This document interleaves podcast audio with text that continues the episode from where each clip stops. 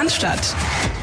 Der Mein VfB Podcast von Stuttgarter Nachrichten und Stuttgarter Zeitung. Liebe Leute, wir haben es euch versprochen, sobald sich während der WM-Pause beim VfB Stuttgart personell etwas tut, dann nehmen wir für euch eine Spezialfolge auf unseres Podcast. Das ist dann, wenn wir die reguläre Zählung weiterführen, die 225. Episode. Podcast Spezial, Extra, Brennpunkt, wie auch immer ihr es nennen möchtet. Ähm, Philipp Meisel ähm, befindet sich noch in der Reha und dem wünschen wir natürlich äh, gute Genesung und das aller, allerbeste. Äh, schicken an der Stelle, bevor wir es vergessen, herzliche Glückwünsche an die VfB-Frauen zum Gewinn der Herbstmeisterschaft. Und ich freue mich, äh, dass ich keine Selbstgespräche hier führen muss, sondern unseren Sportchef bei uns zu Gast habe, Dirk Preis. Grüß dich. Hallo Christian, endlich ähm, mal keine Selbstgespräche machst du ja ansonsten äh, gern zu Hause, musst du jetzt hier nicht machen. Ich freue mich, dabei zu sein. Hallo. Ich freue mich auch und äh, ich habe mir mal sagen lassen, ähm, es ist nicht schlimm, wenn man äh, daheim mit seinen Blumen spricht. Problematisch wird es erst, wenn sie die antworten. Insofern ähm, können wir hier, glaube ich, das Beste draus machen. Ähm, Dirk, wir haben einiges zu besprechen und ähm, die Hard Facts vielleicht einfach mal vorangestellt. Ähm, jeder VfB-Fan und ich denke, jeder, der diesen Podcast regelmäßig hört, wird das mitbekommen haben, was passiert ist. Wechsel auf äh, diversen Positionen. Sportdirektorposition, wenn man so möchte, äh, ausgewechselt. Sven Mislint hat eingewechselt, Fabian Wohlgemuth. Trainerposition ausgewechselt, Michael Wimmer eingewechselt, Bruno Labbadia. Und ähm, wir haben uns überlegt, wir gehen das einfach genau so auch anhand der Person durch und würden das alles äh, jeweils einordnen. Das nämlich, was der VfB Stuttgart äh, per Mail rumgeschickt hat als Pressemeldung und auch veröffentlicht hat auf seiner Homepage. Und deswegen gehen wir in diese vier Blöcke rein, sprechen genau über diese vier Personen in der Reihenfolge und haben als erstes den Block zum Abschied von Sven Mislintat. Der VfB Stuttgart und Sportdirektor Sven Mislintat haben beschlossen, getrennte Wege zu gehen. Dies ist das Ergebnis mehrtägiger Gespräche zwischen Vorstand und Sven Mislintat sowie dem Aufsichtsrat des VfB. Ein aus Sicht des VfB absolut marktgerechtes Angebot zur Vertragsverlängerung hat Sven Mislintat abgelehnt. Er wird den VfB nach dreieinhalbjähriger Tätigkeit zum 30.11.2022 verlassen. Sein bis Juni 2023 laufender Vertrag wird einvernehmlich aufgelöst. Alex Werle, VfB-Vorstandsvorsitzender. Sven hat sich entschieden, unser Vertragsangebot nicht anzunehmen. Das bedauern wir. Die Verhandlungen jetzt zu beenden, ist eine gemeinsame Entscheidung aller Verantwortlichen. Sie ändert aber nichts an unserer gegenseitigen Wertschätzung. Sven Missentat war dreieinhalb Jahre Teil unseres Teams und hat sich immer geradlinig und leidenschaftlich für den VfB eingesetzt. Für seine geleistete Arbeit gelten ihm unser Dank und Respekt. Sven Mislintat wird in Stuttgart und beim VfB immer ein gern gesehener Gast sein. Sven Mislintat wir haben in unseren Gesprächen keinen gemeinsamen Nenner für eine Fortsetzung meiner Tätigkeit beim VfB gefunden. Ich bedauere das sehr, weil mir der VfB in den vergangenen Jahren zu einer echten Herzensangelegenheit geworden ist und ich gerne weiter meinen Teil zu einer positiven Entwicklung dieses großen Vereins beigetragen hätte. Ich werde die Zeit in Stuttgart nie vergessen. Emotionale Höhepunkte wie der Aufstieg oder der Last-Minute-Sieg am letzten Spieltag der vergangenen Saison bleiben für immer. Ich danke allen, die mich auf meinem Weg begleitet und unterstützt haben und wünsche der Mannschaft und den großartigen Fans nur das Beste. Klaus Vogt, Aufsichtsratsvorsitzender der VfB Stuttgart 1893 AG. Der Aufsichtsrat wurde vom Vorstand darüber informiert, dass Sven Mislintat das Vertragsangebot des VfB nicht angenommen hat.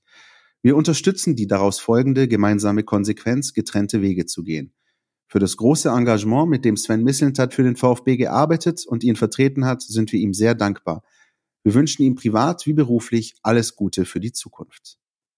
Bis zum Trainingsstart am 12. Dezember wird der VfB die nötigen Personalentscheidungen treffen, um mit einem starken Team in die zweite Saisonhälfte zu gehen. So, das also für euch einfach auch nochmal zur akustischen Einordnung ähm, die Art und Weise, das Wording, wie man so schön sagt, wie der VfB die Trennung von Sven Mislintat äh, kommuniziert hat. Dirk, am Ende, ich glaube, so ehrlich muss man sein, war das nicht überraschend. Ähm, viele haben es schon ähm, vermutet, dass das so kommen würde. Das hat sich in den vergangenen Wochen, Monaten abgezeichnet oder täusche ich mich da? Nee, das hat sich tatsächlich abgezeichnet. Da war es keine Überraschung. Ähm, wir sind tatsächlich trotzdem überrascht worden, wenn wir gerade beim Essen saßen.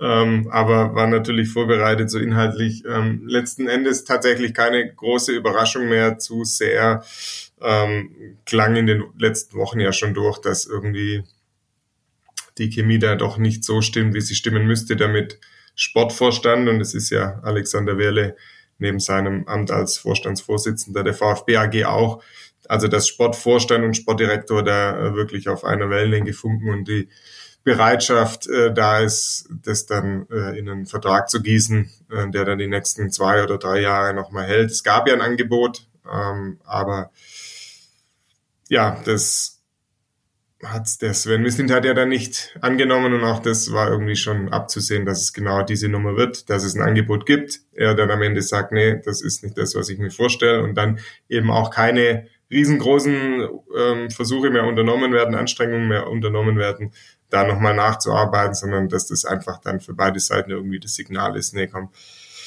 dann gehen wir eben getrennte Wege. Beide Seiten ist, glaube ich, genau das richtige Stichwort. Denn wenn man einfach ganz neutral, auch aus unternehmerischer Sicht ähm, daran geht, dann kann man sich natürlich beide Fragen völlig zu Recht stellen. Also zum einen aus Misslintats Perspektive, wieso soll ich einen Vertrag unterschreiben, der sozusagen Rückschritt ist im Vergleich zu dem, was ich habe?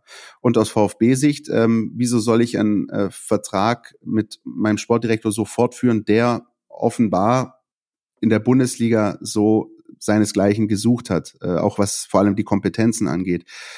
Äh, du hast gerade angesprochen, du hast es auch erwartet, dass es genau so laufen würde in der Kommunikation, also neues Vertragsangebot, das wurde abgelehnt und dann äh, trennt man sich mehr oder minder einvernehmlich. Aber wie siehst du das ganze Konstrukt auch rund um diese, diesen, diesen Vertrag, den Sven Mislintat hatte und, und äh, die Kompetenzen, die ihm da zugeschrieben wurden, ja noch damals aus der Zeit von Thomas Hitzelsberger, das muss man ja auch sagen an der Stelle. Ja, natürlich war das ein sehr guter Vertrag und der, der entstand ja in der Zeit, als ähm, Thomas Hitzelsberger Vorstandsvorsitzender war und auch Sportvorstand, so wie es jetzt Alex Werle auch ist. Ähm, und das, Thomas Hitzelsberger hat ja von, schon zu Beginn seiner Amtszeit als äh, Sportvorstand gesagt, ich brauche einen Sportdirektor, äh, der dieses Tagesgeschäft kann, der das versteht, der die Netzwerke hatte, das Transfergeschehen äh, umfassend beurteilen kann und auch da eben die Netzwerke äh, gespannt hat und das alles mir abnehmen kann, so dass ich irgendwie die Linien äh, weiter in der Ebene weiter äh, oben drüber äh, ziehen kann. Und den hatte gehabt in Sven Mislintat, den haben sie verpflichtet, ja damals noch mit äh, Wolfgang Dietrich zusammen und nachdem sich die Arbeit gut eingelassen hat, ähm, und auch da schon so ein bisschen sichtbar war, okay, das Sven hat vielleicht auch das Zeug dazu, ähm, anderswo äh, tätig sein zu können. Da gab es eben diesen, diese Vertragsverlängerung, die man unbedingt wollte und die ja auch richtig war zu dem Zeitpunkt. Und sagen wir mal so, da hat natürlich ein äh, sehr guter Verhandler, äh, Sven Mislint hat, auch einiges für sich rausgeholt. Man kann im Nachgang sicherlich sagen, er hat ähm, im Prinzip einen Vertrag wie ein Sportvorstand gehabt, ohne Sportvorstand zu sein, äh, sondern ein Sportdirektor zu sein, eben mit diesen ähm, ausgeweiteten Kompetenzen und auch einem guten Verdienst, ähm, der sicherlich nicht, den sicherlich nicht jeder Sportdirektor in der Fußball-Bundesliga so vor sich liegen hat oder in seinem Aktenordner abgeheftet hat. Und von dem her, klar, kann man dann sagen, es ist dann die Pflicht ähm, von jemand, der neu dazukommt, ähm, der sich alles angeschaut hat, der Kostenstrukturen, Verträge, Mitarbeiterschaft, sich alles angeschaut hat, zu sagen, ähm, ja, ähm, der ist ein guter Mann, aber er ist eben nicht Sportvorstand und wir haben, ich habe hier eine Verantwortung gegenüber äh, dem Verein, sprich das gegenüber dem Unternehmen und da müssen wir Anpassungen vornehmen. Am Ende ist ja aber dann so, ich glaube, wenn du unbedingt weiter zusammenarbeiten möchtest und sagst, ich will unbedingt, aber da gibt es eine kleine Hürde und die ist dieser Vertrag, dann findet man vielleicht auch eine Lösung, ähm, dass man sagt, komm, wo machen wir die Abstriche, wo schmerzt es am wenigsten auch für dich? Und dann finden wir doch vielleicht eine Möglichkeit, weiter zusammenzuarbeiten. Und so war am Ende aber das Verhältnis eben einfach nicht mehr. Ja, ich glaube, den Eindruck, den konnte auch jeder gewinnen, auch natürlich auch unter den Fans. Ähm, wenn man sich da auch in den vergangenen Wochen und Monaten so ein bisschen umgehört hat, dann konnte man den Eindruck gewinnen, äh, Sven Mislintat steht kurz vor der Heiligsprechung. Ähm, es gibt natürlich aber auch genug äh, Menschen, die das alles auch durchaus differenziert äh, betrachtet haben und auch sicher die sag ich mal, Beweggründe auch des Vereins ein Stück weit gesehen haben oder der neuen Entscheider, die da sind. Wie, wie bewertest du das? Du hast es gerade schon anklingen lassen. Wenn man es unbedingt gewollt hätte, dann wäre da wahrscheinlich schon ein Weg gewesen. Ne? So würde ich das nämlich auch einschätzen. Und irgendwie war dann offenbar äh, das, das so eine Stück, so eine Sackgasse einfach irgendwie, dass man gemerkt hat, okay, hier sind wir festgefahren, hier kommen wir nicht weiter, hier sind irgendwie alle Parteien so ein bisschen äh, stuck, wenn man so sagen möchte, und, und, und äh, hier kommen wir nicht, hier kommen wir nicht entscheidend voran. Ist das auch so der, der Eindruck, den du auch hattest? Das hat sich alles so ja so mit Beginn des Herbstes so ein bisschen oder vielleicht auch rund um diese Mitgliederversammlung, um die wir ja schon ausführlich diskutiert haben, so ein bisschen äh, seine seine Wege gebahnt, möchte ich mal sagen, in die Richtung. Ja, ja also natürlich war gab es ein paar Aktionen oder sagen wir diese vor allem diese eine Aktion von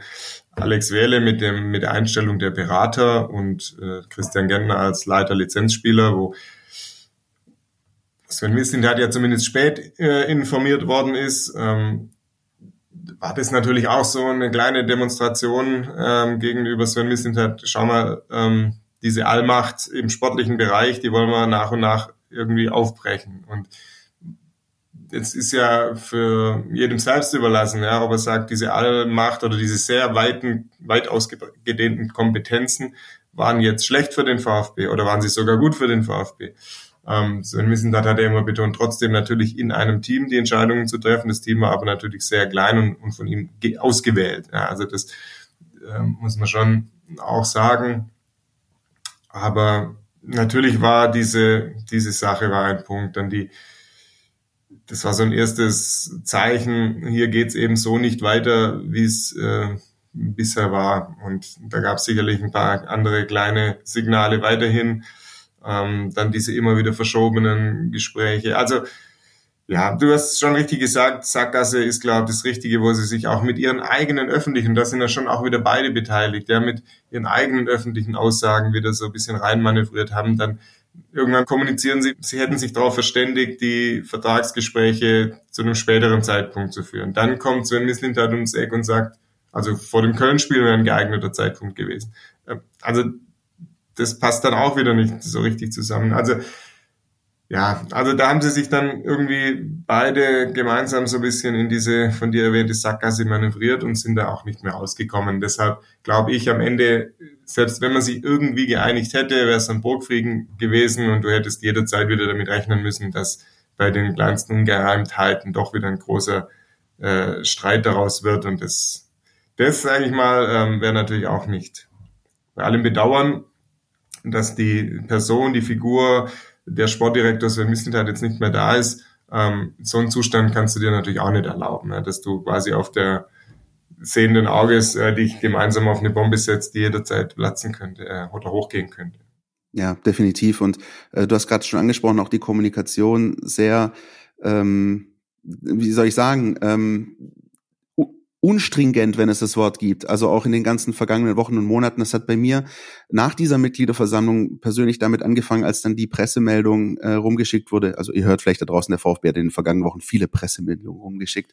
Aber diese Pressemeldung, als es dann darum ging, ähm, dass sich Werle, Misslintat und Co. ausgesprochen hätten und man dann mh, mm, zu dem Schluss gekommen ist, ähm, ja, äh, Sven Missentat hätte da eingebunden werden sollen. Äh, das ist uns jetzt auch klar, das tut uns leid, aber das ist ausgeräumt. Also das war für mich einfach so ein, so ein bisschen ein Stück weit Captain Obvious, wo ich gedacht habe, na klar, natürlich ist das so.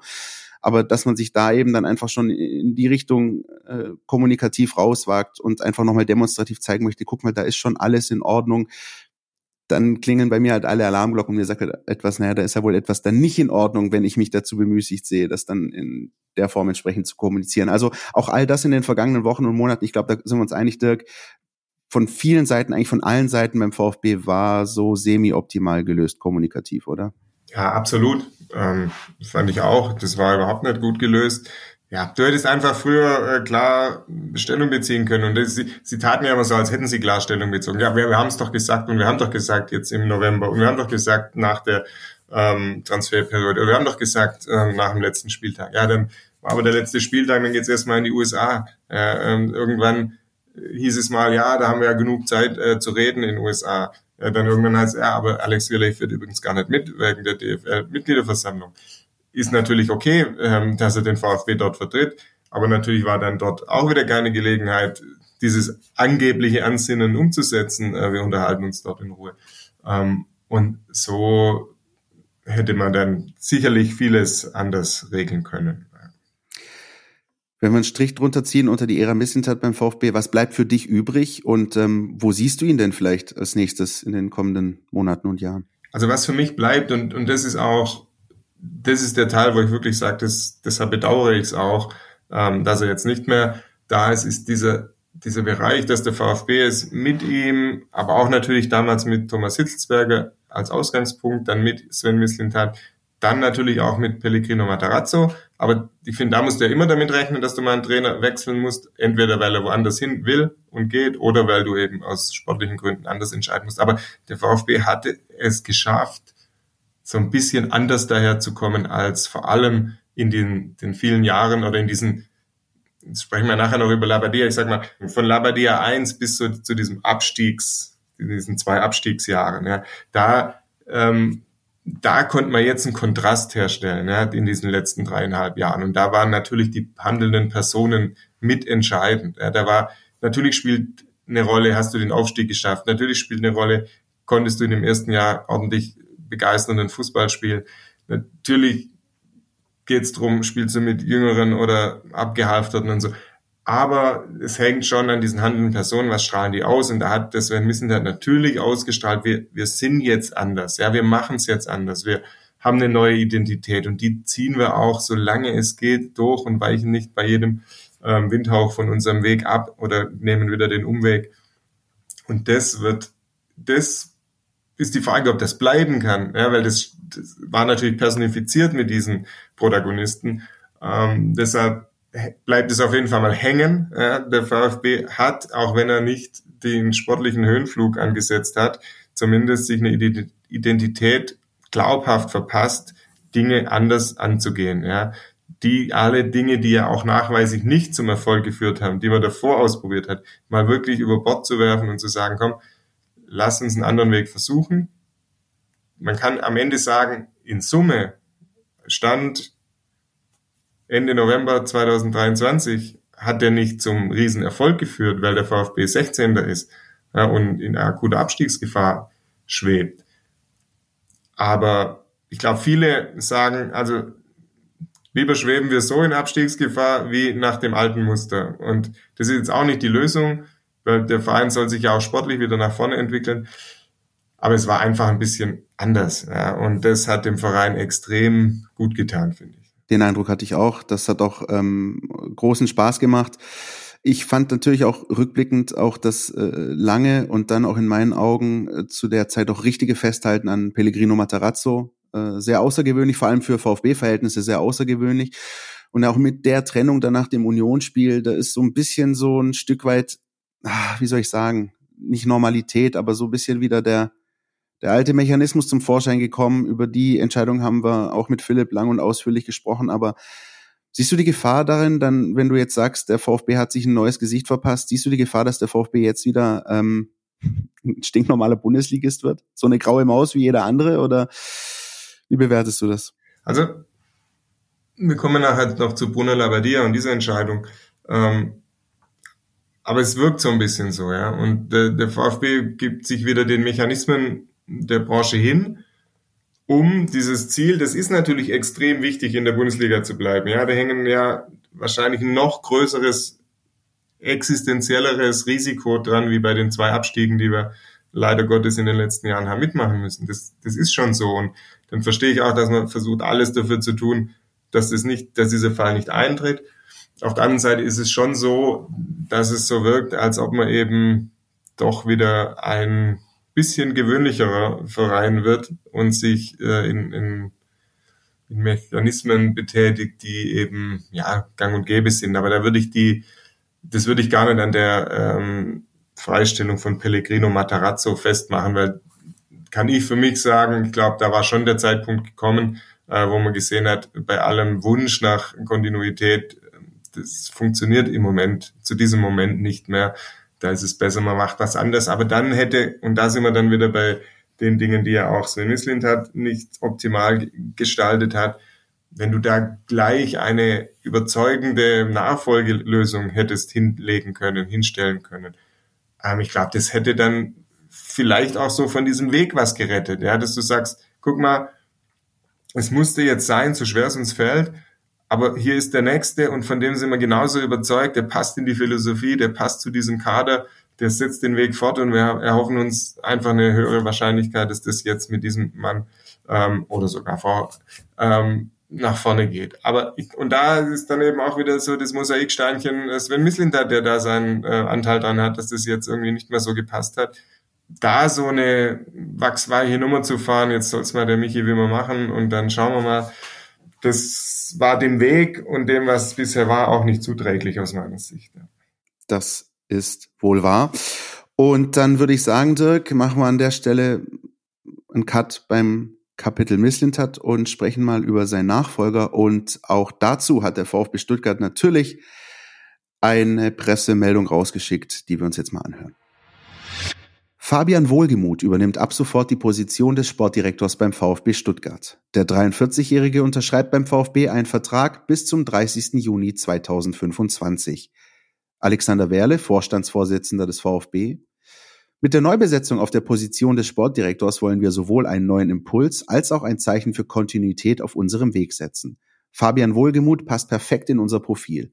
Er hat zuletzt in Paderborn bewiesen, dass er auch mit überschaubaren Mitteln einen werthaltigen Kader zusammenstellen kann, der offensiven, leidenschaftlichen Fußball spielt. Zudem bringt er große Erfahrung im Nachwuchsbereich mit.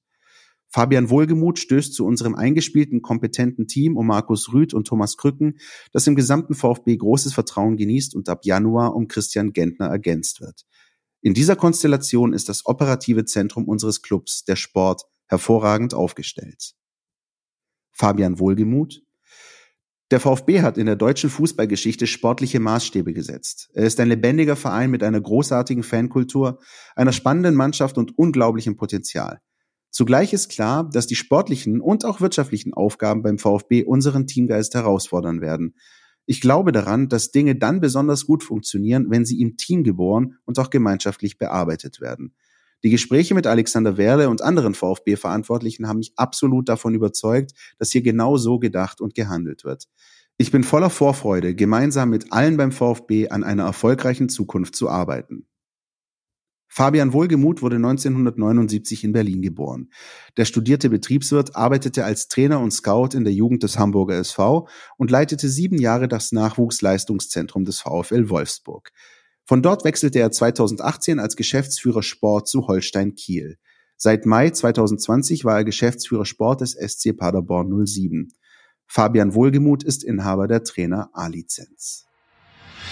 Fabian Wohlgemuth heißt der neue Sportdirektor des VfB Stuttgart. Also Dirk, ähm, offene Frage habe ich mir mal sagen lassen, ist, ist ganz wichtig. Was wissen wir über ihn?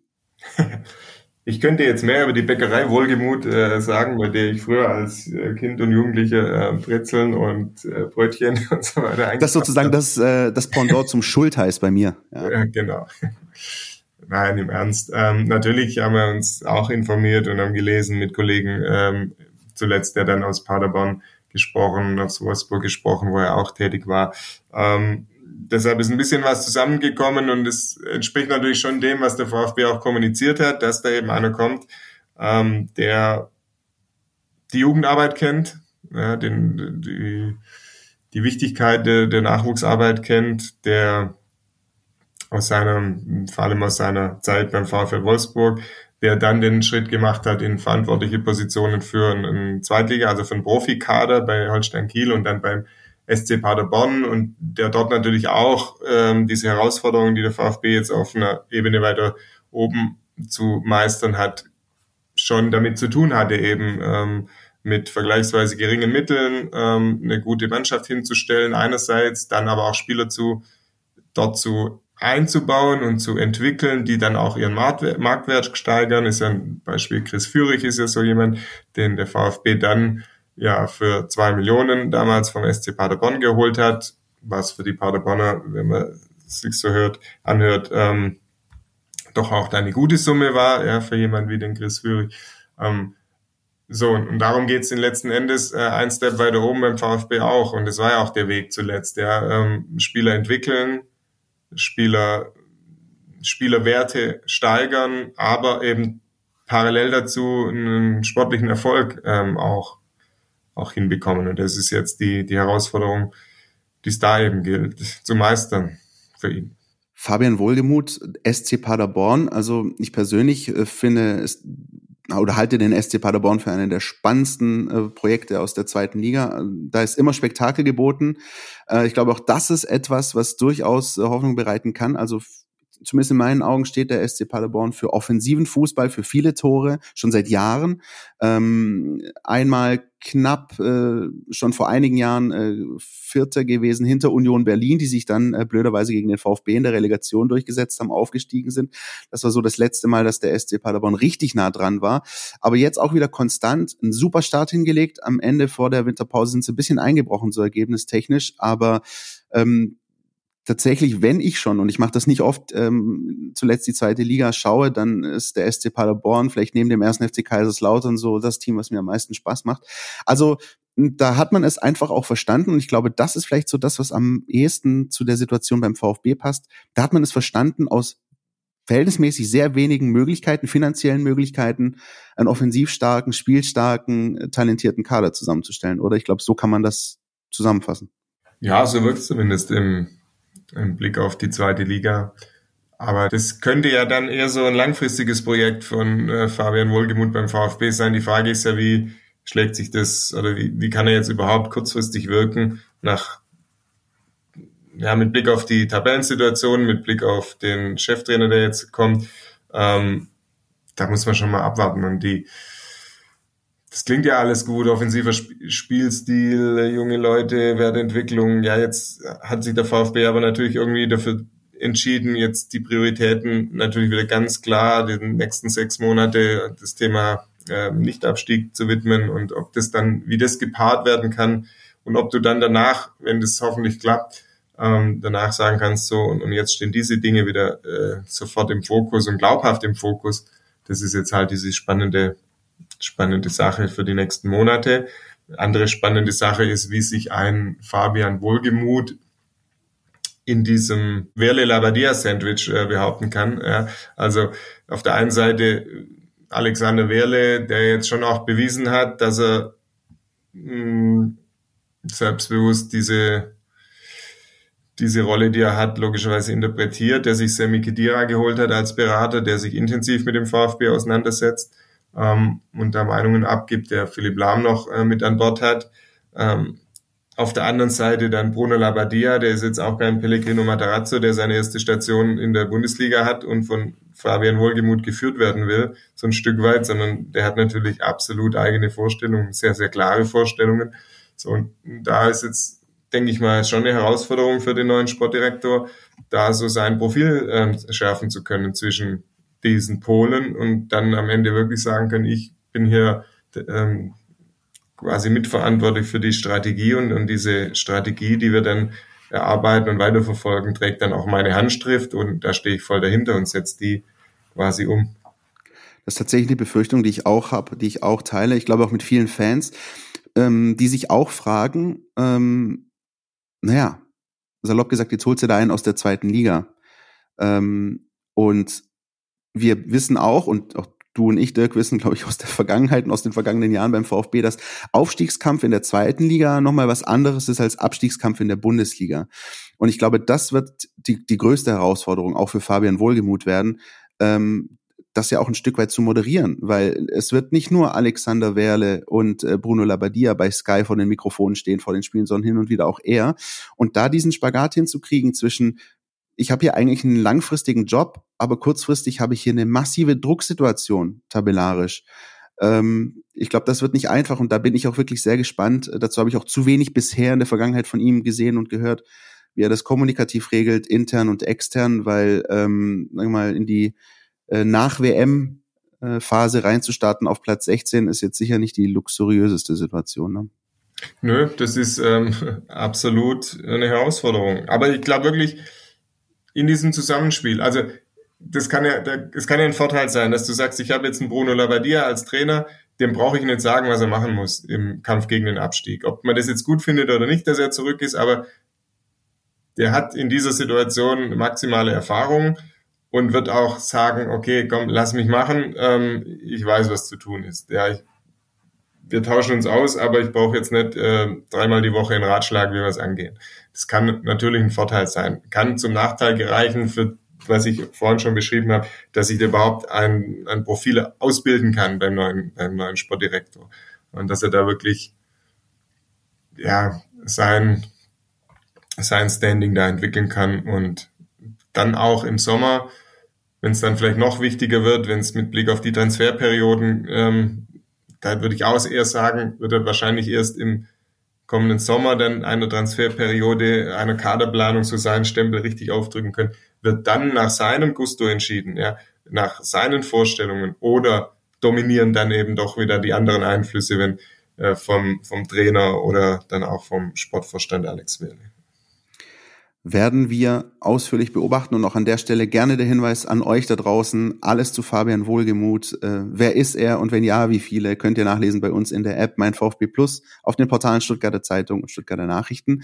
Äh, da gibt's wirklich viel zu lesen, sehr, sehr spannende Persönlichkeit und ähm, das ist sozusagen unser zweiter Block gewesen und dann würde ich sagen, wenden wir uns jetzt den Trainern zu beim VfB und ähm, verabschieden erst den langen Interimstrainer, der in der Mercedesstraße das Sagen hatte. Und auch dazu hat der VfB Stuttgart ein Bulletin veröffentlicht, wie es so schön heißt. Michael Wimmer und der VfB haben sich darauf verständigt, ihre Zusammenarbeit mit sofortiger Wirkung zu beenden. Der Vertrag des 42-Jährigen wird aufgelöst. Der Fußballlehrer war im Juli 2019 als Co-Trainer der Lizenzmannschaft zum VfB gekommen. Im Oktober 2022 übernahm Michael Wimmer die Mannschaft als verantwortlicher Trainer und betreute das Team in sechs Bundesligapartien und einem DFB-Pokalspiel. Alexander Werle, Vorstandsvorsitzender des VfB. Michael Wimmer hat einen sehr guten Job gemacht und mit der Mannschaft die enorm wichtigen Heimspiele im Herbst gewonnen. Wir sind ihm für seine Arbeit und seine Verbundenheit zum VfB in den vergangenen dreieinhalb Jahren sehr dankbar und hätten ihn aufgrund seiner fachlichen und persönlichen Qualitäten gerne im Verein gehalten. Zugleich ist es absolut verständlich, wenn er jetzt anderswo die Chance auf eine Cheftrainerposition sucht. Dafür wünschen wir ihm viel Erfolg und alles Gute. Michael Wimmer. Ich habe sehr gerne für den VfB gearbeitet, zunächst als Co-Trainer und in den vergangenen Wochen als verantwortlicher Trainer der Profimannschaft. Für mich ist jetzt der Moment gekommen, den nächsten Schritt zu gehen und eine neue Herausforderung anzunehmen. Es waren ereignis- und lehrreiche Jahre beim VfB, nach denen ich mich nun bereit fühle, dauerhaft als Cheftrainer zu arbeiten. Ich danke den Verantwortlichen des VfB für das Vertrauen, das mir entgegengebracht wurde und für die Möglichkeit, mich hier als Trainer zu entwickeln. Ebenso danke ich meinen Kollegen aus dem Trainerteam und der Mannschaft für die gemeinsame Zeit. Ich wünsche dem VfB und seinen großartigen Fans alles Gute für die Zukunft. Ja, Dirk, Michael Wimmer, der fast schon ewige Interimstrainer, ist äh, nicht mehr beim VfB Stuttgart. Natürlich hat das auch mit der Verpflichtung von Bruno Labbadia zu tun, über die wir dann in unserem letzten äh, Blog sprechen möchten. Aber ähm, wie würdest du die Phase rund um Michael Wimmer rückblickend betrachten? Er hat punktetechnisch, glaube ich, geliefert. Vor allem natürlich in den Heimspielen. Er hat das geholt, was notwendig war, um sich einigermaßen tabellarisch über Wasser zu halten. Ja, man muss auch sagen, die dramatischen Siege hier gegen äh, Hertha und gegen Augsburg, die waren wirklich auf der allerletzten Rille. Ohne die wärst du auf dem Abstiegsplatz. Aber die hat er geholt und ich glaube, insofern hat er seinen Job gemacht. Aber dass es eine langfristige Lösung werden würde, ich glaube, da sind wir uns einig. Außer du siehst es anders. Ähm, das war eher nicht so der Fall. Also es ist auf jeden Fall extrem viel wert, was er geschafft hat, auch wenn da bittere Pleiten wie, die, wie das 0 zu 5 ähm, in Dortmund dabei waren. Aber es ist extrem viel wert, dass er diese Siege geholt hat, ähm, weil du es ganz richtig beschrieben hast. Ja. Ohne diese hätte man eine Ausgangssituation, die wahrscheinlich noch schwieriger wäre wie bei der ersten Amtszeit von Bruno Labbadia. Damals stand der VfB mit zwölf Punkten nach 17 äh, Spielen da und das hätte jetzt ja auch wieder in die Richtung gehen können. Wir haben zwar erst 15 Spiele, aber wenn du da dann irgendwie mit 10 Punkten, 11 Punkten dastehst ähm, oder noch weniger, das wäre schon eine mega Hypothek. Jetzt bist du irgendwie so, ähm, ja, dass du den Anschluss nach vorne hast. Also nach vorne meine ich natürlich das untere Mittelfeld. Ähm, du meinst nicht die internationalen genau, Plätze, ja, da sind wir uns schon einig. Die meine ich noch nicht, nee. Ähm, da hast du den Anschluss. Es braucht im Prinzip, natürlich brauchst du viele Punkte, brauchst eine Serie, aber dann kannst du, wenn es gelingt, auch relativ zügig mal wieder ähm, ins gesicherte Mittelfeld rutschen. Somit, auch wenn die Punktausbeute Ausbeute im Jahr 2022 und auch in der Saison 22, 23 bisher überschaubar ist, ähm, hast du jetzt zumindest eine Ausgangsposition, mit der sich vernünftig arbeiten lässt. Das ist auf jeden Fall ein Verdienst von ihm. Er hat, glaube ich, wieder ein bisschen Feuer entfacht in der Truppe, hat ein bisschen Leidenschaft da reingebracht. Technisch, taktisch, ergebnistechnisch haben wir schon gesagt, war nicht alles optimal, aber da ist schon wieder ein bisschen was entfacht worden, was dann Basis war, dass diese Last-Minute-Siege auch noch errungen werden konnten. Die Verein hat es ins Achtelfinale ähm, geschafft. Das DFB-Pokals ist auch nochmal was wert. Da geht es ja dann nächstes Jahr auch gleich weiter. Ähm, also in alles in allem hat er tatsächlich so seine Mission erfüllt, aber vielleicht auch nicht so sehr, dass man sagen hätte können, das ist ist der, der Mann für die Zukunft. Ich habe das ja mit äh, Philipp vor der äh, WM-Pause besprochen. Ähm, ich finde auch, dass er da seinen Job absolut gemacht hat und, und genau das, wofür er da installiert wurde in den vergangenen Wochen. Aber langfristig mit ihm weiterzumachen, da hätte ich tatsächlich die Befürchtung eines ähm, Jürgen Kramny-Effekts gesehen. Also kann ich natürlich nicht wissen, ich kann nicht in die Glaskugel schauen, aber ich hätte doch die Befürchtung gehabt, dass du irgendwann den freien Fall hast, der du dann, den du dann nicht mehr aufhalten kannst. Ähm, und ihm hätte ich dann tatsächlich nicht ganz zugetraut, das äh, Sagen um Bobene Ruder nochmal umzureißen. Deswegen ähm, war mir das jetzt schon, sagen wir, ist für mich jetzt nicht sehr überraschend, dass es da nicht weitergeht, äh, ob schon ich wirklich auch sehr, sehr froh bin und ich glaube, viele VfB-Fans einfach froh sind, dass er da diese nötigen Punkte geholt hat.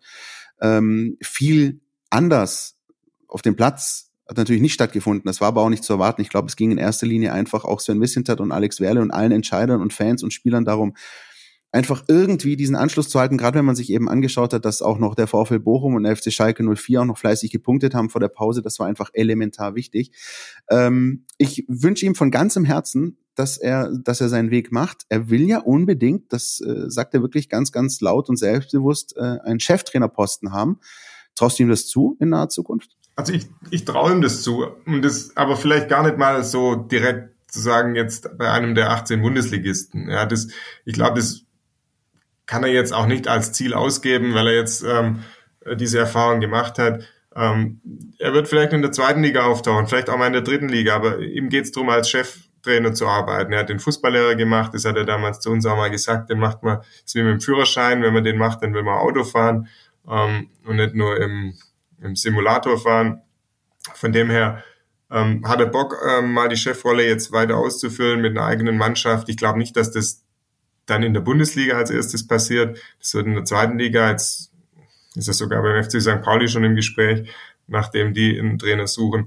Es kann in der dritten Liga sein. Es geht ihm, glaube ich, jetzt wirklich auch darum zu sagen, ich will diese Chefrolle, ich will das weitermachen und da ist sollte man nicht damit rechnen, dass der jetzt beim nächsten Bundesligisten, der einen Trainer sucht, auftaucht, aber vielleicht äh, eine oder zwei Stufen drunter traue ich ihm das auf jeden Fall zu. Ich war ja ähm, kürzlich noch mit dem VfB da in Austin ähm, bei der PR-Tour, da gab es ja auch Trainings ähm, und ein Testspiel oder ein Freundschaftsspiel gegen den ersten FC Köln. Da hat man schon das gesehen, was die, was er aus Sven Mislintat äh, betont hat.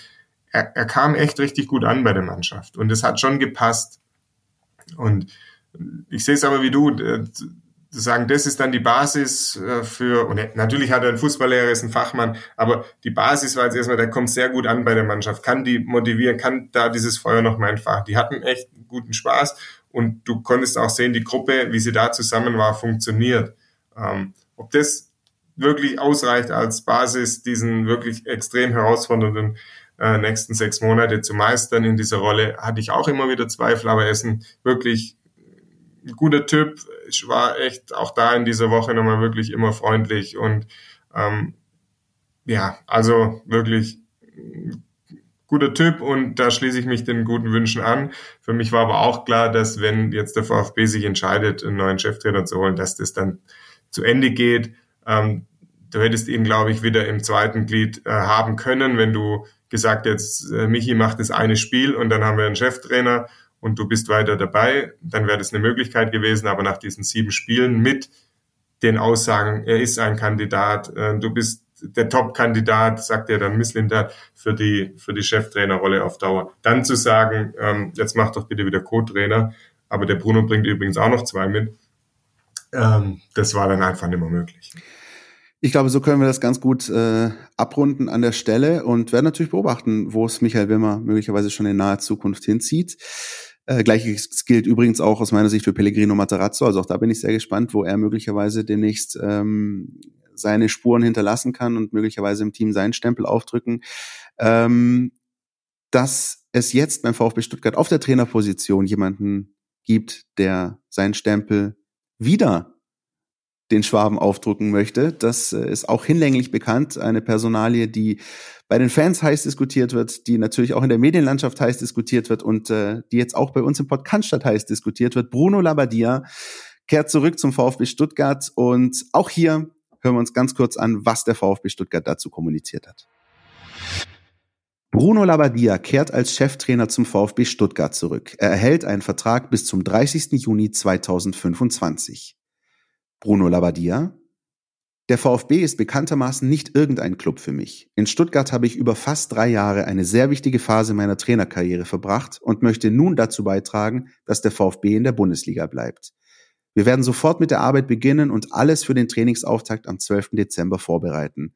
Ich ziehe schon am Mittwoch nach Stuttgart, dann werden wir uns schnell einen Überblick über den Leistungsstand der Mannschaft verschaffen und jeden Tag hart und mit großer Freude arbeiten, um voranzukommen. VfB-Sportdirektor Fabian Wohlgemuth. In den kommenden Wochen und Monaten kommt der Wind von vorn. Wir brauchen jetzt Erfahrung und Stabilität. Ich freue mich daher, dass es uns gelungen ist, Bruno Labbadia als Cheftrainer für den VfB verpflichten zu können. Er hat in seiner Laufbahn als Spieler und Trainer mehrfach bewiesen, dass er den Herausforderungen, die jetzt vor uns liegen, gewachsen ist. Ich kenne Bruno Labbadia als akribisch arbeitenden Fachmann, der seine Entscheidungen mit kühlem Kopf trifft. Wir sind absolut überzeugt, dass er mit der Mannschaft erfolgreich sein wird und heißen Bruno, den neuen Co-Trainer Bernhard Trares und Benjamin Sachs sowie Athletiktrainer Günther Kern herzlich im VfB-Team willkommen. VfB-Vorstandsvorsitzender Alexander Werle. Bruno ist ein erfahrener Trainer, der die Bundesliga kennt und auf allen Stationen nachgewiesen hat, dass er Mannschaften stabilisieren und verbessern kann. Wir befinden uns sportlich mit Platz 16 in einer sehr schwierigen Situation, in der wir genau diese Fähigkeiten dringend benötigen. Bruno bringt zudem große Leidenschaft und Begeisterung für den VfB mit, den er sehr gut kennt. In seiner ersten Zeit als VfB-Cheftrainer führte er den VfB erst zum Klassenerhalt und dann zu zwei Europapokalteilnahmen und dem DFB-Pokalfinale. Eine solche Bilanz hat seitdem kein VfB-Trainer mehr erreicht. Wir freuen uns sehr, dass er sich entschieden hat, zum VfB zurückzukehren. Bruno Labbadia wurde 1956 in Darmstadt geboren. Nach einer erfolgreichen Spielerkarriere, unter anderem zwei Länderspiele für Deutschland, war er in der Bundesliga als Cheftrainer in Leverkusen, Hamburg, Wolfsburg und zuletzt Hertha BSC tätig. Von Dezember 2010 bis August 2013 trainierte der heute 56-Jährige schon einmal den VfB Stuttgart. Bruno Labbadia wird mit der Mannschaft am 12. Dezember das Training aufnehmen. Das VfB-Trainerteam wird mit Bernhard Trares und Benjamin Sachs als Co-Trainer sowie Athletiktrainer Günther Kern komplettiert. Dirk, als du in den vergangenen Tagen das erste Mal davon gehört hast, dass Bruno Labbadia beim VfB gehandelt wird, was hast du gedacht? Ähm, sagen wir so, ich hätte mir nicht vorstellen können, dass ähm, Bruno Labbadia nochmal beim VfB aufschlägt. Ja, und das meine ich gar nicht abwertend äh, gegenüber dem Bruno Labbadia. Ich hätte es einfach erstmal nicht für möglich gehalten, aber es ist, ist trotzdem so gekommen. Ja, deshalb da, auch wenn man schon länger dabei ist in dieser Branche, überrascht einen dann doch immer mal wieder was. Das ist echt so, ging mir genauso. Und ähm, äh, natürlich äh, gibt's die äh, obligatorischen äh, Witzchen auch in den sozialen Medien und äh, Reaktionen. Und das ist dann hin und wieder auch lustig, hin und wieder ist es auch ein bisschen weniger lustig. Ich glaube, das ist alles Geschmackssache. Ich für meinen Teil, ich kann das an der Stelle ganz offen sagen, ähm, finde es eine ganz spannende Lösung, auch weil ich finde, dass in den vergangenen zehn Jahren, du hast es vorher angesprochen, diese Phase, äh, Labadia 1 bis vielleicht heute oder rund um die Abstiege auch des VfB. Ich finde, es gibt in den vergangenen zehn Jahren beim VfB zwei Trainer, die aus meiner Sicht so ein bisschen unfinished Business haben. Der eine ist Hannes Wolf, bei dem ich ähm, sehr spannend gefunden hätte, wenn er noch ein paar Wochen oder Monate weitergemacht hätte in der Bundesliga-Saison, als es dann zu Ende ging. Und der andere ist tatsächlich Bruno Labbadia, mit dem Mann, und das muss man einfach sagen, das sind die Hardfacts, der VfB Stuttgart seine letzten glorreichen Zeiten hatte, wenn man so möchte, international gespielt, Pokalfinale erreicht. Und ich weiß noch ganz genau, ähm, es ging damals dann los in dieser äh, Bundesliga-Saison, Fehlstart in der Liga mit zwei, drei Niederlagen meines Wissens. Euroleague Playoffs im Stadion Cantrida beim HNK Rijeka. Da hat Bruno Labbadia das Hinspiel 2-1 verloren und der Gästeblock skandierte Bruno raus. Und ich stand in diesem Stadion und habe mir gedacht, so, echt? Ich weiß nicht. Ich weiß nicht, ob das jetzt so cool wäre, so schnell, so früh in der Saison so zu handeln. Und dann ist es dann wirklich sehr, sehr schnell gegangen. Und wenn wir uns daran erinnern, das war das Hinspiel in Rijeka. Im Rückspiel saß schon Thomas Schneider auf der VfB-Bank, konnte das aus dann auch nicht verhindern. Aber Bruno war weg. Und ähm, irgendwie ist bei mir so ein bisschen ganz persönlich der Eindruck hängen geblieben, boah, also ich hätte wirklich bei aller Liebe Bruno Labbadia hier auch noch ein paar Wochen und Monate gesehen und bin mir nicht so sicher, ob das dann wirklich die schlechteste Lösung gewesen wäre. Ich weiß nicht, wie du es siehst. Also damals, wenn ich mich zurückerinnere, war, glaube das andere Problem war, dass sich irgendwie schon so eine kleine, kleine Entfremdung abgezeichnet hatte, ja, zwischen Bruno Labbadia, dem Verein, den Umständen, ähm, auch den Fans und die Diskussion um den Fußball. Ist er zu, also bringt er zwar die nötigen Punkte, um so einigermaßen die Ziele zu erreichen, aber ist er eigentlich nicht ansehnlich genug. Das war alles schon im Gange und in dieser Phase ähm, im Frühjahr 2013. Ich meine, ja. Hat ja dann Freddy Bobic damals als äh, Sportchef den Vertrag nochmal verlängert äh, mit Bruno Labbadia und ich. Und dann, und das, da sind wir wieder bei der Sache vorhin mit Misslintat und, und jetzt, wenn du den Vertrag verlängerst und merkst, aber es ist aber schon nicht mehr so, wie es eigentlich sein sollte, und es war, glaube ich, damals so, von beiden Seiten auch ein bisschen, dann gehst du trotzdem nochmal in die neue Saison, dann geht's am Anfang schief, und deshalb ging es damals dann auch relativ schnell. Das waren drei Niederlagen. Ähm, ich kann mich noch erinnern, ich war im Urlaub in der Toskana. Ähm, dann hat, ähm, habe ich es gesehen, dass es so passiert ist. Ähm, da kam Thomas Schneider, hat übernommen. Ja, ich war jetzt damals nicht so, dass ich gesagt hätte, hey, warum ist das jetzt passiert? Ich hätte es noch gerne irgendwie noch Monate weiter erlebt. Ähm, aber ich glaube, da hätte man davorher, äh, davor einen klaren Schnitt machen können. Ähm, zu sagen, hatten eine gute Zeit zusammen, die Umstände sind auch nicht einfach, ähm, aber wir haben einiges erreicht. Ähm, lass uns jetzt die Sache beenden und wir orientieren uns als Verein neu. Ähm, Wäre, glaube ich, damals die bessere Variante gewesen, als zu sagen, komm, nochmal einen neuen Vertrag, und dann geht es aber gleich zur Saisonbeginn schief. Dann war relativ klar, dass das auch zu Ende geht. Und da können wir so ein bisschen wieder den Bogen spannen zu dem, was wir vorher ausdiskutiert hatten, nämlich der VfB möglicherweise wieder auf dem Weg, äh, ein stinknormaler Bundesligist zu sein. Genau das war nämlich damals. Zwar erfolgreich, auch international unterwegs sogar noch und sogar im Pokalfinale, ich habe es gerade angesprochen, aber dann eben doch einfach den Mechanismen des Geschäfts unterworfen. Auch du hast angesprochen, Freddy Bobic äh, ging ja dann auch irgendwann zu Ende, Thomas Schneider ebenfalls. Und äh, das war alles immer so ein Up und Down. Ähm, und auch da teilweise keine gute Stimmung auch rund um den Verein. Ich erinnere mich dran, ich glaube, es war ein Heimspiel gegen Eintracht Braunschweig, als dann äh, Freddy Bobic äh, mit den Fans sprechen musste und, und, und, und da du schon gemerkt hast, das ist gerade alles äh, nicht unkompliziert äh, am Neckar. Aber das ist natürlich da auch aus einer ganz anderen Phase, muss man auch sehen. Ja. 2007 warst du noch deutscher Meister, dann hast du zwei Jahre Champions League gespielt, warst dann in der Europa League. Ähm, dann ging es ja so langsam bergab. Dann hattest du echt einen teuren Kader, hattest die Erfolge nicht mehr, warst nicht mehr in der Champions League, die sogenannte Champions League-Falle. Ja. Ähm, dann war tatsächlich war es ja so, dass ähm, der Freddy Bobic war ja da gezwungen, äh, Kosten zu reduzieren. Und es war genau diese Phase von Bruno Labbadia. Soll jetzt nichts entschuldigen. Also deshalb sage jetzt nicht, deshalb waren manche Spiele so, wie sie waren. Ähm, aber das war schon diese Phase, wo du eben auch versucht hast, irgendwie sportlich noch Ansprüchen gerecht zu werden, die vielleicht schon schwierig zu erreichen waren, äh, mit einem noch teuren Kader, aber vielleicht qualitativ gar nicht mehr so hochwertigen Kader.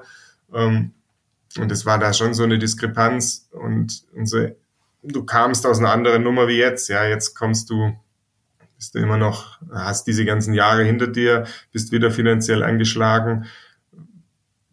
Ja, und musst jetzt im Prinzip eigentlich aus auch wieder wenig oder weniger als damals eigentlich was, was Gutes machen. Und deshalb sind die Voraussetzungen einerseits ein bisschen ähnlich, Tabellenstand und so weiter, die Aufgabe unbedingt drin zu bleiben, aber die, die Umstände so ein bisschen anders. Was macht eigentlich Federico Makeda, frage ich mich an der Stelle. Federico Makeda. Sachdienliche um, Hinweise gerne an info at meinvfb.de. Äh, das waren auch Transfers. Wow. Ähm, Anyway, aber lass uns über die Gegenwart reden. Ähm, das ist, glaube ich, viel, viel wichtiger und das ist akut einfach auch wahnsinnig bedeutend, auch für die Fans da draußen.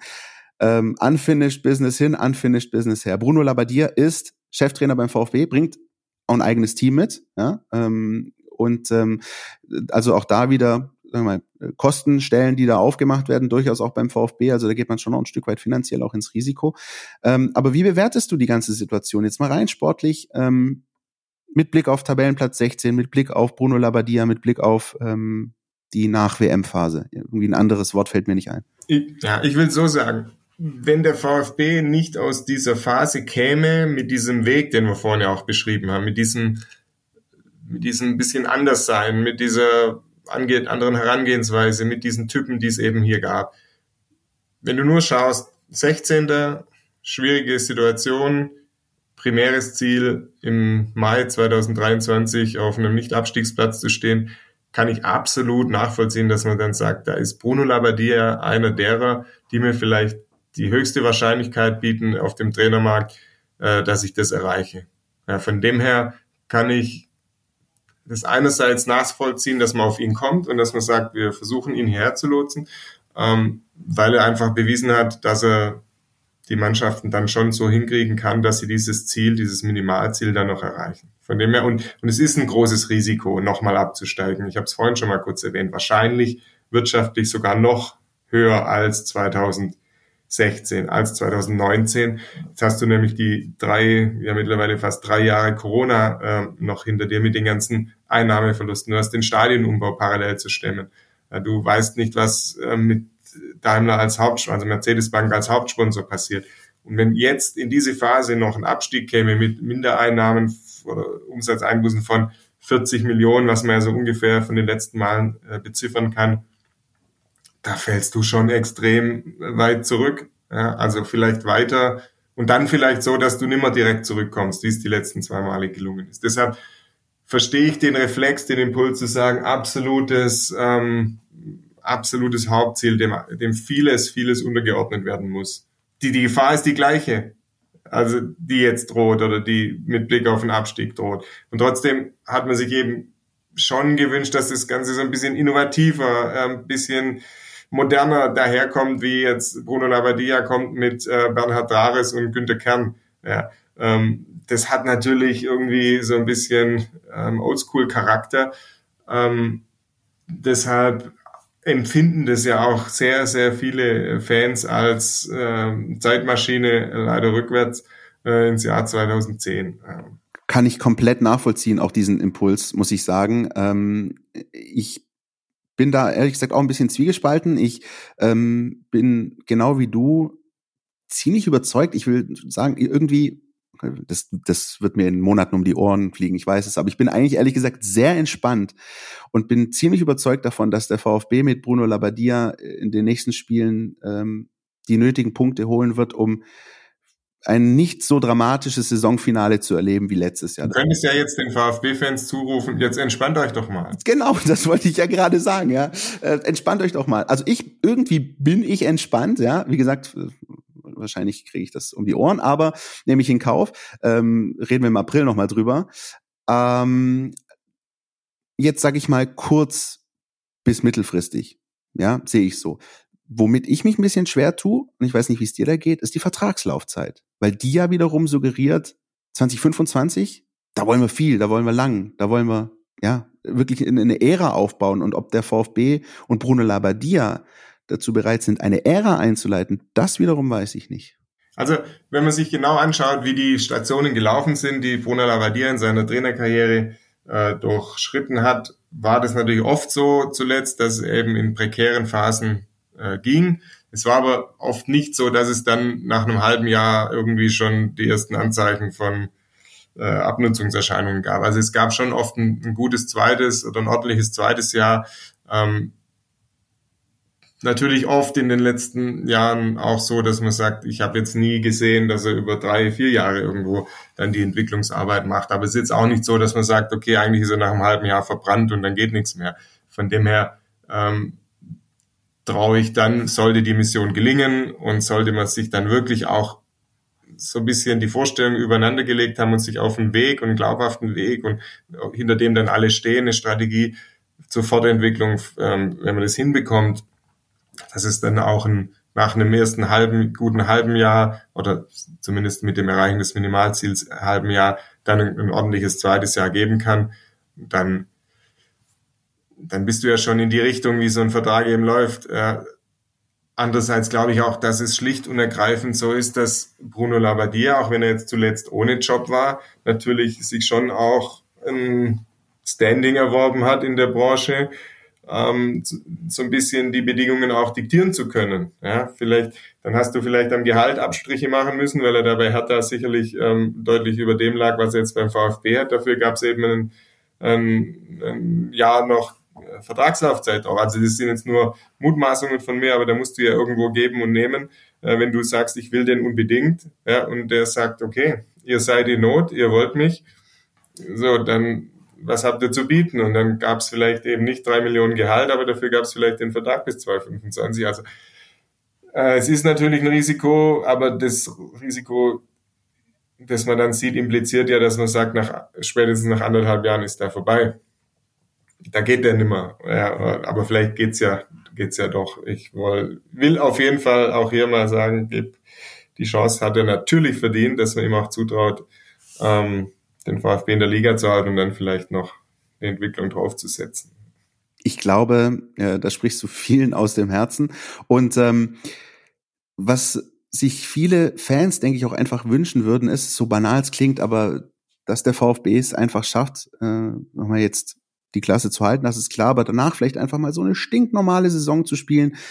Weiß nicht, wie es der FSV Mainz seit fünf Jahren gefühlt macht, ja. Also einfach äh, konstant so zu punkten, dass du nicht in diese ganz gefährliche Zone kommst, immer mal wieder deine Highlights hast, natürlich vielleicht auch mal auf den Deckel kriegst, aber dich einfach konsolidierst und, und zu einer Konstante wirst in dieser Bundesliga, das ist nämlich das mittel- bis langfristige Ziel. Da, da sind sich alle einig. Ich denke, die Fans und die Verantwortlichen beim VfB und naja, Mainz 05 ist ja auch ein Stichwort. Das ist, glaube ich, der erste Gegner auch das nach der, der WM-Pause. Ne? Äh, ja. Zu Hause, Heimspiel, da bin ich auch wirklich sehr, sehr gespannt. Ist natürlich noch lang hin, bis dahin kommen noch die Weihnachtsgans und Silvester und alles drum und dran. Aber ähm, das war natürlich auch wahnsinnig wichtig für Bruno Labbadia, direkt da echt gut einzusteigen. Äh, zumindest sein Vorgänger, also sein Interimsvorgänger Michael Wimmer, der hat ja da bei den Heimspielen Punkte technisch vorgelegt.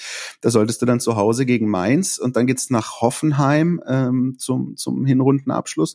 Da solltest du schon, sag ich mal, auch was holen, damit du direkt nicht in diese in diese kritische Zone kommst, auch was natürlich die Rezeption bei den Fans angeht. Hm. Also ja, auf jeden Fall. Also wie immer in solchen Situationen kommt ja auf kommt dem Start in so ein Unternehmen enorm viel Bedeutung bei. Und es fällt dann immer leichter, ja, das, was du dann predigst, auch glaubwürdig weitertragen zu können, wenn du, wenn es dann gleich mal durch einen Erfolg äh, belegt ist. Was ich nochmal zu der Vertragslaufzeit oder zu den kommenden Jahren auch sagen möchte, ähm, diese Erfahrung aus 2013 bis 2016, 17, 18, ähm, ich glaube, die sollte den VfB lehren, dass man einfach trotz der Entscheidung, die jetzt getroffen worden ist, dass man nicht zu oft sagt, ja, wir haben, dass man sich einredet, wir haben ja unseren Weg, aber jetzt gehen wir mal, weil es die Aktualität erfordert, machen wir mal kurz den Umweg. Ja, und dann kommen wir aber ganz sicher wieder auf unseren Weg zurück. Das haben wir, hatten sie sich nämlich da jahrelang eingeredet. Ja. Eigentlich haben wir ja unseren Weg, junge Spieler, bla bla bla. Aber jetzt sind wir halt gerade 15 und dann müssen wir mal kurz mit Hüb Stevens den Umweg nehmen. Dann kam das nächste, jetzt verfolgen wir unseren Weg, aber wieder weiter. Ah, dumm, wir brauchen den Hüb äh, nochmal kurz. So, und dann, und so ging das ja Jahr für Jahr. Und da, das ist ja das, was du an auch immer mit Kontinuität verbinden solltest, die nicht immer nur an Personen ähm, festgemacht werden können, aber dass du sagen kannst, okay, wir beschreiten wirklich einen Weg. Und jetzt ist man eben wieder an der Nummer, dass man sagt, okay, eigentlich haben wir ja unseren Weg, aber jetzt gehen wir kurz mal den Umweg, um dieses Ziel zu sichern. Das darf sich jetzt aber eben nicht wiederholen, wieder im Jahresrhythmus, weil dann hast du keinen Weg mehr. Ja, dann holst du Trainer um Trainer mit eigenen Philosophien, der wieder sagt, ich brauche aber noch den Spieler und den Spieler. So, du, da, das ist, glaube ich, noch, in, also das ist dann im Nachgang, sollte es dann geklappt haben, mit Bruno Labbadia im halben Jahr ähm, den, den Klassenverbleib zu sichern.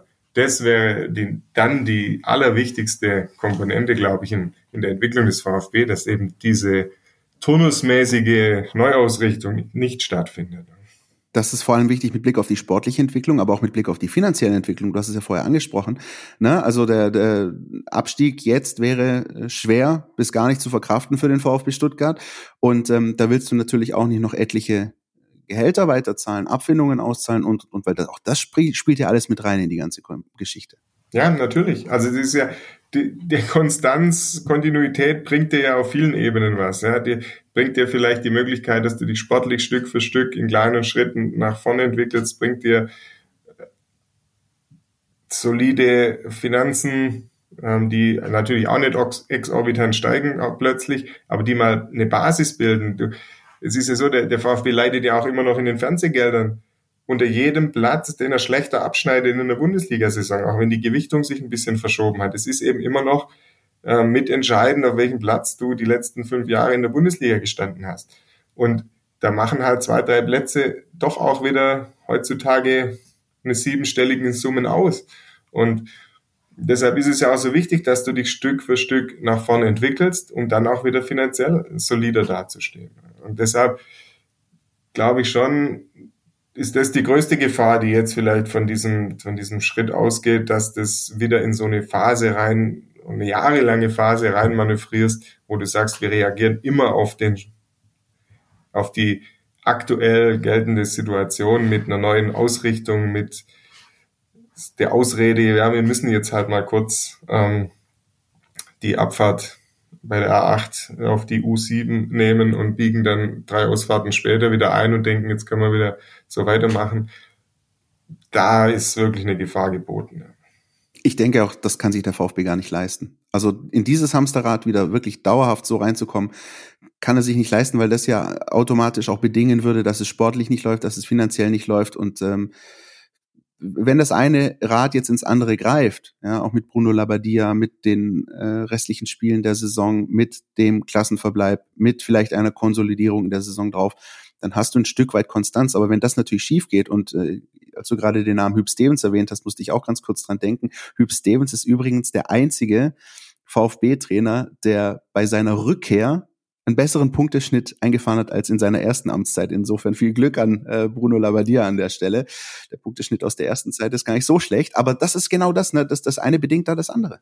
Das ist ja auch für diese, dieses Ziel, die jungen Spieler, und jetzt redet man ja nicht mehr nur über französische Talente, es geht ja vor allem jetzt auch immer um den 2005er Jahrgang, äh, der angeblich so gut sein soll und wo man die langfristigen Verträge abgeschlossen hat mit den Jungs. Da geht's ja auch drum, wenn du jetzt permanent wieder in dieser Abstiegskampfspirale steckst, dann wirst du die nicht so entwickeln können, wie du es machen solltest. Es haben doch, das letzte Beispiel ist ja Timo Werner, der in diesen Wirren des steten Abstiegskampfes mit, äh, war glaube dann drei Jahre Profi und hatte, hatte elf Trainer oder, also überspitzt formuliert, ja, wo ständig was anderes von ihm verlangt wurde. Und hat ja später gesehen, zu was der, man muss jetzt kein Freund seiner Spielweise äh, sein oder sein vom Typ Timo Werner, aber ich meine, man hat ja dann in Leipzig gesehen, zu was er fähig ist, in, einem, in einer guten Mannschaft, in einem, ja, da ist ja gewohnt ruhiges Umfeld, aber so, also diesen jungen Spielern jetzt, die sind jetzt alle 17, 18. Und wenn du jetzt diese, so eine wirre Phase vor dir hättest, dann würde ich so weit gehen zu sagen, dann bin ich mir jetzt schon sicher, dass von denen auch kaum einer sich beim VfB so entwickelt, dass du wirklich sagen kannst, guck mal, da haben wir genau das geschafft. Wir haben die in eine, in eine stabile Mannschaft, konnte man nach und nach diese jungen Spieler einbauen und jetzt drei, vier, fünf Jahre später sind sie, sind sie Stammkräfte oder Leistungsträger oder zumindest fester Bestandteil des Profikaders. Völlig richtig, weil auch da ist es natürlich was ganz anderes, ob du beispielsweise, wir haben ja regelmäßig immer unser NLZ Newsflash, ob du mit deinen Nachwuchsmannschaften möglicherweise um Pokalsiege oder deutsche Meisterschaften spielst, also oben, wo es darum geht, was zu holen und plötzlich dann ähm, in die Profis geschmissen wirst und einfach diesen Existenzkampf, Abstiegskampf hast, das habe ich vorher schon erwähnt, das ist was ganz anderes, nicht nur sportlich, sondern auch mental ist das was das sind einfach Welten, ob du um etwas, um, um, um einen Erfolg spielst oder ob du spielst, damit eben das, ähm, das Desaster, das Sportliche nicht passiert. Und ähm, der Bereich ist an sich schon ein anderer, aber wenn du da halt dann eben sozusagen nicht diesen positiven Druck hast, wir können was gewinnen, sondern diesen negativen, gegen diesen negativen Druck anspielen musst, wir dürfen hier nicht verlieren, dann ist das was ganz anderes. Und Timo Werner auch ein sehr gutes Beispiel an der Stelle. Ich finde, er hat es dann in seiner Karriere dann auch noch sehr, sehr passabel gelöst. Aber was da alles auf ihn eingeprasselt ist, also ich denke dran an die vergebene Chance gegen Hannover, die ja dann damals äh, mehr oder weniger so der Knackpunkt war, oder das Küsschenverbot äh, von Alexander Zorniger, wo auch dann Dinge wirklich auf seinem Rücken ausgetragen wurden in so jungen Jahren. Boah, muss man nicht nochmal haben hier. Ja. Meistens ist ja dann auch schwierig, in solchen Phasen wirklich dauerhaft einen Kader zu haben, der funktioniert, der dann so einen jungen Spieler auch fördert, ja, in der Kabine, der, der Hilfestellung gibt. Das war ja damals auch das Problem, ja. Da, da kommst du ja auch in Phasen rein, wo jeder dann sich selbst der Nächste ist. Und das darf einfach alles nicht passieren. Ja. Deshalb ist das jetzt, die Entscheidung ist gefallen. Ähm, jetzt gilt es wirklich, vieles dem Ziel unterzuordnen, nicht nochmal abzusteigen. Und dann muss aber alles das gegeben sein, was wir jetzt auch wieder besprochen haben. Ja, dass man sagt, es gibt eine Strategie, es gibt einen Weg, die Jungen äh, müssen eingebaut werden, so sie denn die Qualität äh, dann auch nachlief, äh, nachweisen. Ähm, und dann muss es wirklich in kleinen Schritten äh, stabiler werden und ja, eine Verlässlichkeit als Bundesliga-Mitglied sollte dann irgendwie schon wieder erreicht werden können am Standort Stuttgart. Das werden wir beobachten. Vielleicht in den nächsten 225 Podcast-Folgen ähm, werden wir natürlich alles für euch im Blick behalten. Auch dann, äh, wenn die WM-Pause endgültig rum ist, uns für den VfB wieder in die Vorbereitung geht im Dezember, ins Trainingslager nach Marbella dann im Januar. Ähm, könnt ihr alles bei uns nachlesen. Äh, seid da auf dem Laufenden über die Mein VfB Plus App auf unseren Portalen. Und ähm, dann würde ich sagen, äh, Dirk, bleibt uns an der Stelle nichts anderes übrig, außer den beiden Neuen beim VfB, nicht nur den beiden, sondern auch dem gesamten Trainerteam, aber um Fabian Wohlgemuth und Bruno Labbadia alles Gute zu wünschen. Und mir bleibt nichts anderes übrig, Dirk, außer mich bei dir zu bedanken, dass du dir die Zeit genommen hast und dir einen guten Appetit jetzt zu wünschen.